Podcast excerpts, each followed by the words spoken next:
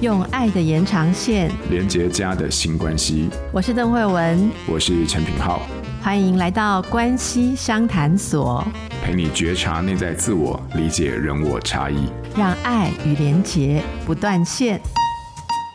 Hello，各位关系相谈所的朋友，大家好，我是品浩。我知道我们有很多的听友都是家长，在陪着孩子长大过程当中啊，我相信其实不管就是你是身为父亲还是母亲，或者是你是身为儿女，我们总是在这个过程当中就会听到别人就会呃不断的在旁边说，哎，不管孩子长得多大，在父母亲的眼里啊，他永远都是孩子。回到亲子关系，你会发现，不管是亲子关系或者是亲子教养，这个亘古不变，令每一个父母亲都非常在意的这个主题里面。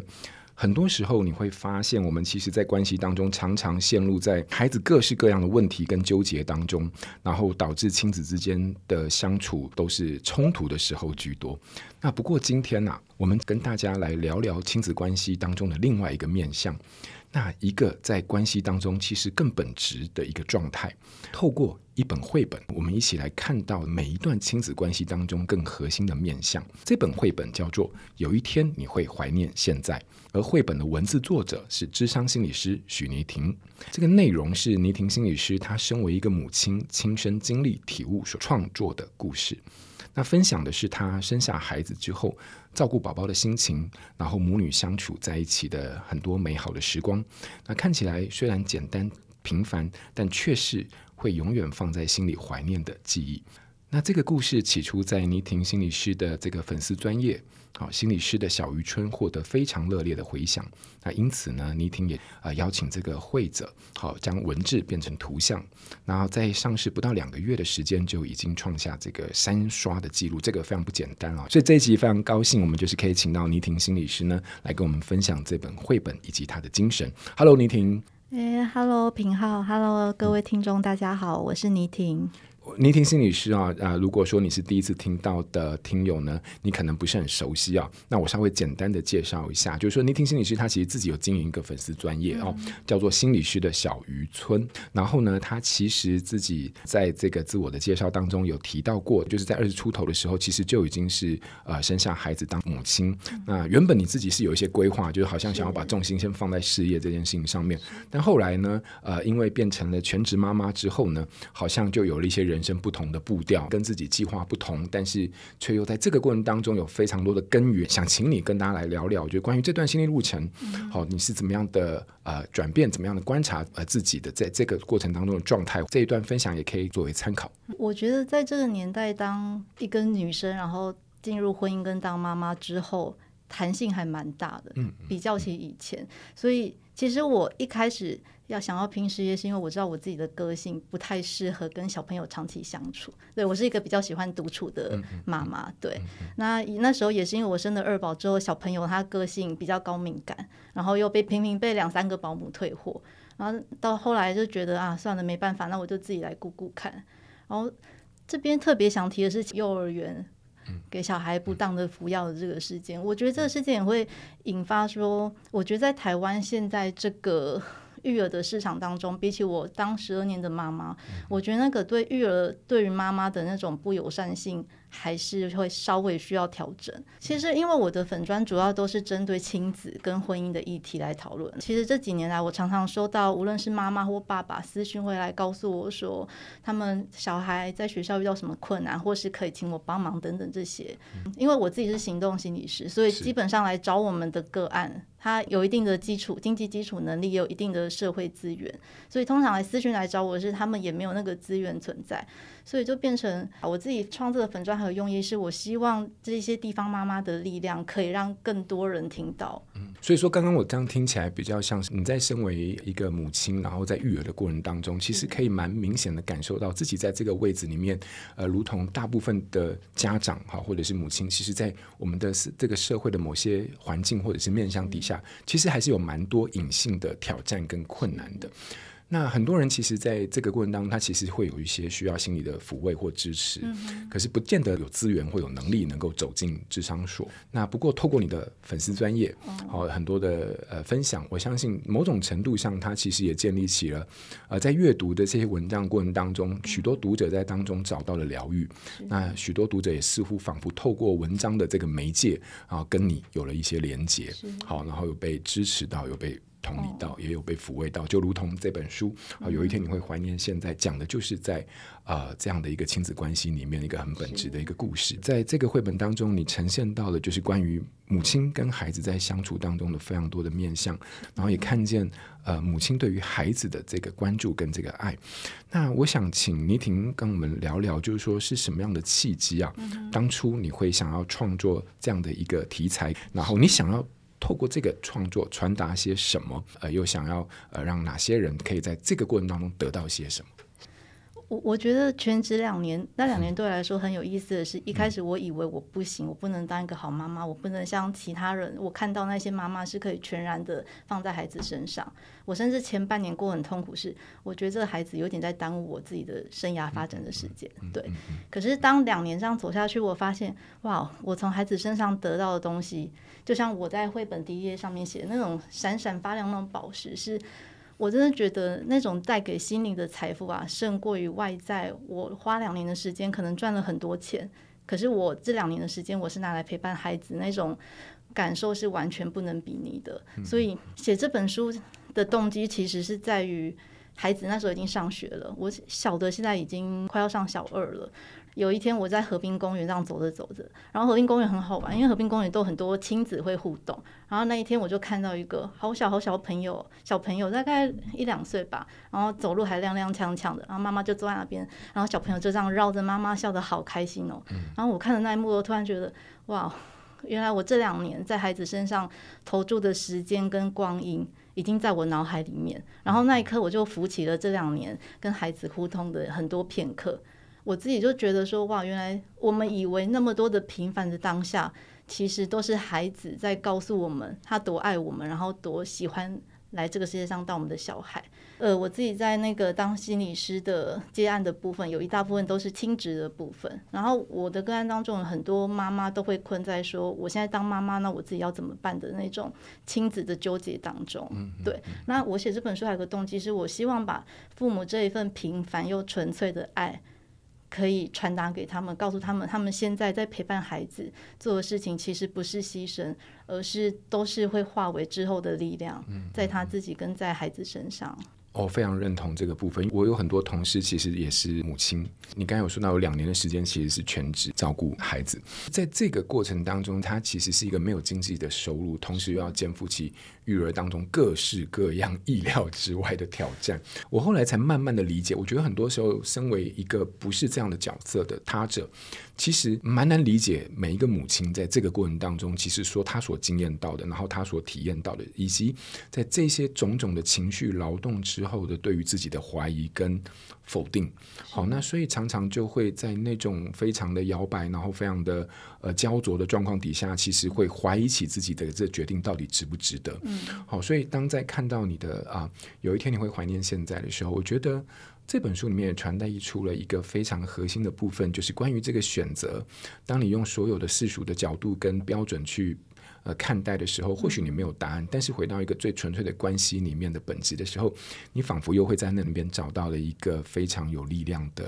呃坚持。这里面是有非常多的压力的。那我可不可以帮我们的听友问问看？因为有些人可能正在育儿的过程当中，他一个人在面对非非常多类似像这样的一个情绪的一些焦灼或者是劳动的时候，你那时候是怎么样调整自己在过程当中的心情，然后以及帮自己找到暂时可以稳定的位置？我觉得。大部分是我们每一个妈妈都要考量到我们现实现在给的资源，包括你的先生、你的可能原生家庭，或是你的。国家能给你多少的支持？因为这个支持将左右着你到底有多少时间可以回到现在很流行讲说什么要爱自己、妈妈自我照顾的部分。就我一些朋友，他们是完全没有后援的，所以等于是他们一天二十四小时，然后又刚好非常幸运的抽到大魔王，超级高敏感的那种小孩，所以就变成他二十四小时都要跟孩子耗在那边。对，那个真的会让心力交瘁。然后怎么办？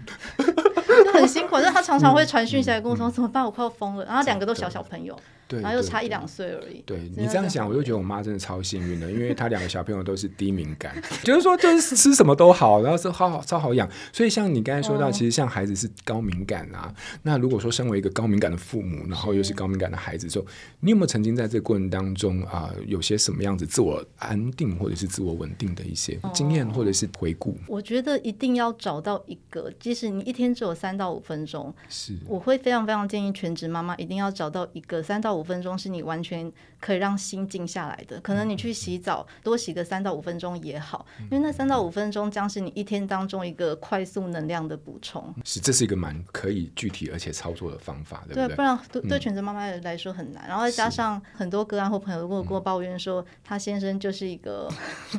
一个倒戈的力量。你直直说吧，我相信听友们都是明白人。因 为还是很多，可是我现在我觉得现在还不错的是，蛮多男性在婚姻当中，包括。包括平浩应该也是，就是蛮。我不知道。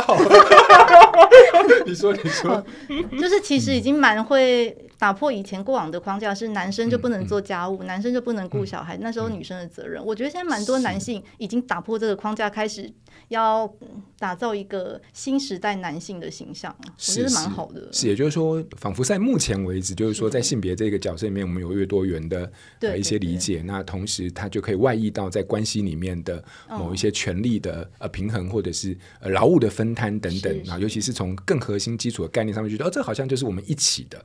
而不是就是以前的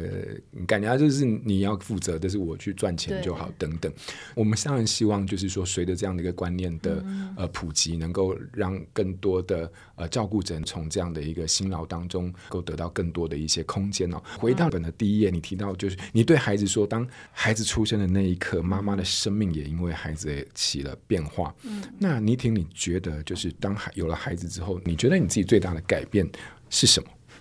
第一胎出生之后，嗯、我印象最深是我国中同学都跟我讲说，他就来看我，嘛、那时候我坐月子，然后跟我讲说，哇，徐丽婷，你跟以前真的不一样，你的眼神当中有一股非常温柔的气息。我相信那个温柔，其实基本上在身为一个人母之后，嗯，他就是经由这样的一个孕育的过程当中慢慢展现。我觉得有孩子之后，还有一个最大的变化是，你的生命不会再只有你自己，所以在想所有事情的时候，嗯、你会不自觉的想到，譬如说，好像我现在我自己就有点调侃自己，觉得自己有点被虐。小孩出去之后啊，去上学之后啊，我出去逛街或买什么，第一个想到的是哇，小孩买的这个好开心哦。像我前阵子就写了一篇叫《傻瓜妈妈》，就我只是出去走一走，然后经过水果摊，就想到哇，这颗苹果虽然一颗一百块，可是想到小孩上次吃的时候好好吃哦，那个笑容就会让我觉得没关系，一百块我也买。因为如果是我自己的话，我不会花那么多钱买那么贵的苹果。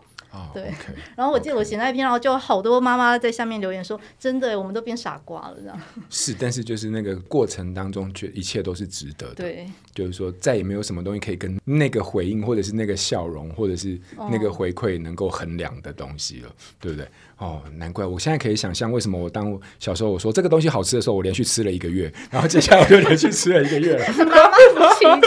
那背后其实就是因为不是因为它简单而或方便，它就是因为它在意你的在意了。对，所以我觉得那个的确是一个呃，身为父母亲能够很有共鸣的一个部分。不过就因为这么的一种紧密，然后还有你刚才说到那个生命本身，好像就不是只有。孩子了，那就会开始回到你绘本里面有提到的，就是说，哦，我的小宝宝瞬间变成了一个大宝宝，然后在一次次的成长的过程当中，好，这是一个非常动人的描述。我学习放手，你学习独立。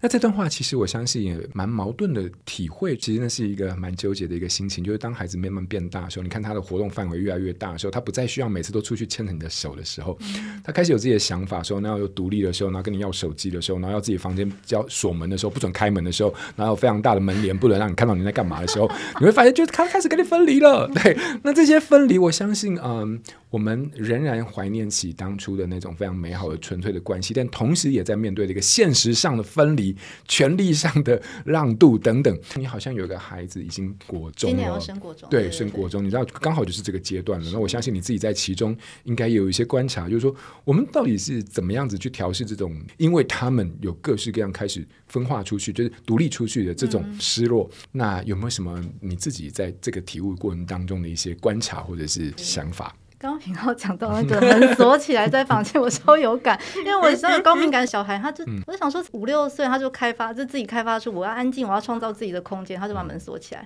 就真的安静个五到十分钟。所 以你刚刚讲，我突然就笑了。嗯，我们家的门帘超长的，好不好？我完全就看不到里面有什么东西。对的，就就是那个就是一个界限了。是他们自己创造出那个情绪空间。我其实觉得，如果安全性够的话，是还蛮好的。可是你知道，就是说，当你的生命当中不再是只有你自己，而且那是一种非常紧密的捆绑的时候，但面对这种你开始分离，身为一个母亲，你是怎么样子看待以及调试？我觉得问题问的很好，就是在我们要如何妈妈，尤其是妈妈或爸爸本身要如何学会放手这件事情，真的需要非常非常多的练习。嗯，对。尤其是像又全职自己带了两三年这样走下来，然后瞬间要放手啊，孩子开始觉得学校比较好玩，老师比较有趣等等。这些那个失落感是我们自己本身要花很多时间去调试的。真的，你是说，如果说孩子今天回来跟你说，我今天我觉得还那个老师超棒，老师好喜欢他。你说他们就是马上心里面就有非常多很矛盾的感受浮现嘛？就是说啊，这个老师才没给我教你一句话，你就觉得他很棒，这样子就是被牵着走这样子。怎么？那我教了你，就我带了你多少年，就那这些东西完全就是完全没有被你放在心上，都会有这种失落吗？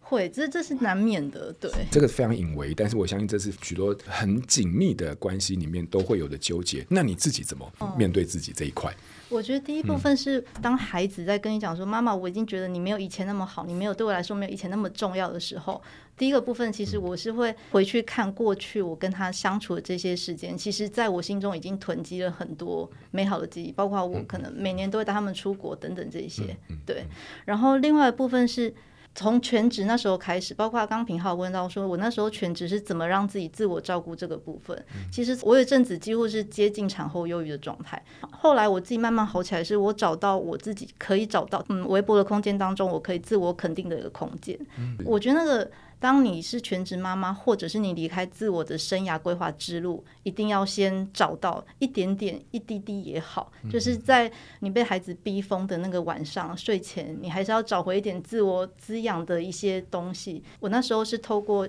哦，我的第一篇稿子是投亲子天下的，醒了那时候觉得我什么都不会，我好烂哦，我即使有个证照，我也是一个什么都没有的那个心理师跟妈妈。对，然后我还记得我投了那篇稿，那篇稿就要做那个。高需求的小孩需要你我的支持。然后那一篇通过之后，我我记得那个下午我好兴奋哦，我突然觉得哇，我这个人还是有点价值的。可是也是从那时候开始，我知道说哦，原来写东西这件事情对我来说是有价值，跟可以让我自我疗愈的。我要讲的就是，当一个你当父母，你在自我照顾跟自我疗愈的这一块，一定要找出来。我觉得是一个非常到位的提醒，也就是说，很多时候。哦就是身在那个关系里面，或者是陷入在那个否定当中，其实很难意识到自己正在这个状态。那可能身为心理师有一个这样的觉察，可是当有了觉察之后，其实可能他就会连带的需要带出后面的一些尝试来帮助自己能够走过这个阶段。那我相信蛮多听友透过倪婷心理师的分享，可以理解到，就是说在整个关系里面，其实他都会有非常美好的时刻，但他也有非常低落的一些怀疑或者是挣扎。当你意识到你自己的自我价值，或者是你常常处在一种就觉得自己什么都做不好，好像完全没有办法做到什么事情，或者说根本就没有能力的这种怀疑的时候。呃，不要觉得这只是你自己个人的议题，因为很多时候，在一个长期照顾的关系当中，很容易都会有陷入这样的一个思考上的一种否定。好，那透过倪婷的分享，你会发现，尝试为自己找出一些余裕的空间，比如说多让自己呃暴露在某一些你可以放松的一个状态，或者是说你比较有余裕的一些自由，或者是说尝试去做一些有建设性或生产力的东西，嗯、这些东西都都会是在这样的一个陪伴或育儿的过程当中很重要的一个呃修复或者是复原的滋养，更重要就是说，如果可以的话，你更应该要把好倪婷心理师的这一本绘本，有一天你会怀念现在，随时放在身边哦，它很好用。因为它篇幅其实不会太长，但是却每一句话都非常细腻的写进了我们身为一个家长那种纠葛矛盾，但却又纯粹的一种状态。这它是一个非常好读，而且这个好指的是说，不只是文字上的好读，它也是一个非常亲近你的心里的一本好书。有一天你会怀念现在。倪婷今天跟我们呃非常细腻的讲到了从关系照顾里面的呃一些观察纠结，然后。呃跟孩子互动当中的那种回馈，然后看到了、体验到了这个关系当中的本质跟。啊、呃，这样的一个抚慰，那到最后，最后也讲了一些育儿过程当中面对我们自己的心累的时候，嗯、我们可以为自己做的一些事情。所以今天呢，在我们节目最后啊，这个新练习的部分，想要请聆听心理师来提供给听友一些小小的练习。那也许是让父母亲可以去感受到跟孩子之间的关系或者是品质，那也许是我们自己能够学习练习放手成长等等都可以。我想要提供一个我最近觉得很好用的。就是我已经提供给我很多个案用了，写跟孩子或是跟你的另外一半写情绪日记，我觉得这蛮有趣的哦。如果是跟孩子的话，因为呃，譬如说你的孩子可能是在如果是幼儿园小一点学龄前的话，可以跟他们一起画图。就是啊，可能妈妈今天画一片，妈妈今天的心情可能是像一只大怪兽一样，然后小朋友的心情今天可能很开心，像个小蝴蝶一样啊。我觉得有趣的是，写夫妻的共同交换日记是个案提供给我，我觉得这很有趣。就是他们自己讲一讲说，嗯，跟孩子写这不错，可是我们夫妻写是不是啊、呃？那个孩子看到爸爸妈妈这样子有在交流，然后孩子是不是会觉得更开心？对，然后他们这样写下去，效果还蛮好的诶。就是他们对实际有给我一些回馈。你是说不见得一定是针对亲子之间的，其实伴侣或配偶之间也可以试试看。因为其实很明显，尤其是小小孩当。嗯，小孩看到父母的关系互动是良好的时候，嗯、孩子那颗心也会松下很多。对，是是，哎、欸，我觉得蛮新颖的。我这样听起来就是说，其实我们透过这样的一个形式，是细细沉淀的时候，嗯、有时候可以看到，就是更多在这个事件以下的啊、呃、一些比较更深层或更内在的一些东西，或许也必须要透过这样的沉淀，才有办法把它给淬炼出来、表达出来，然后记载下来。然后，因为它是交换日记吗？可以是交换日记，可以是交换日记。像像我的小孩，我从他小时候我就让他自己画他的，因为我大的很会画画，对，他自己从大概从小班开始，他就囤了好几本哦。只要他心情不好，或是我说你没事的时候就去画。然后他现在回头看自己以前的作品，都会觉得哇，好有趣哦。嗯，对。然后我还会做一件事情，是请他们在每一页上面都写上日期。我觉得日期对他们来说，不只训练他们的时间概念，也可以让他们去对照。我很喜欢那个概念，就是说我们可以透过不同的形式，但是都做到一件事情。不管是跟对方的交流、跟沟通，或者是光这个书写或记录本身，其实在某种程度上就是在时空当中跟自己的交流跟沟通。嗯、好，那诶，我很喜欢这个新练习，就是交换日记。嗯、然后不管是诶什么主题内容都可以吗？嗯、好好。记得哦，是什么主题内容都可以哦，记录下来。对于生活当中，对于另外一半，对于自己，你想要分享的事情，然后呢，透过一个交换日记的形式，我们希望可以一起达成在关系当中的共好。然后在关系当中的成长。好，那今天非常谢谢倪婷啊，带来她在有一天你会怀念现在的绘本当中，透过一个母亲的角度，在育儿的过程当中看到那些美好的面相，并且能够让它成为我们在日后非常重要的一个滋养啊，也跟大家由衷的推荐这本书。那希望呢你会喜欢我们今天的节目。那今天非常感谢倪婷，也谢谢大家，拜拜。谢谢品浩，谢谢大家，拜拜。亲子天下 Podcast，周一到周六谈教育、聊生活，开启美好新关系。欢迎订阅收听 Apple Podcast 和 Spotify，请给我们五星赞一下。也欢迎大家在许愿池留言，告诉我们你在每周新练习的时间中，生活有了哪些改变和发现。关系相谈所，我们下周见。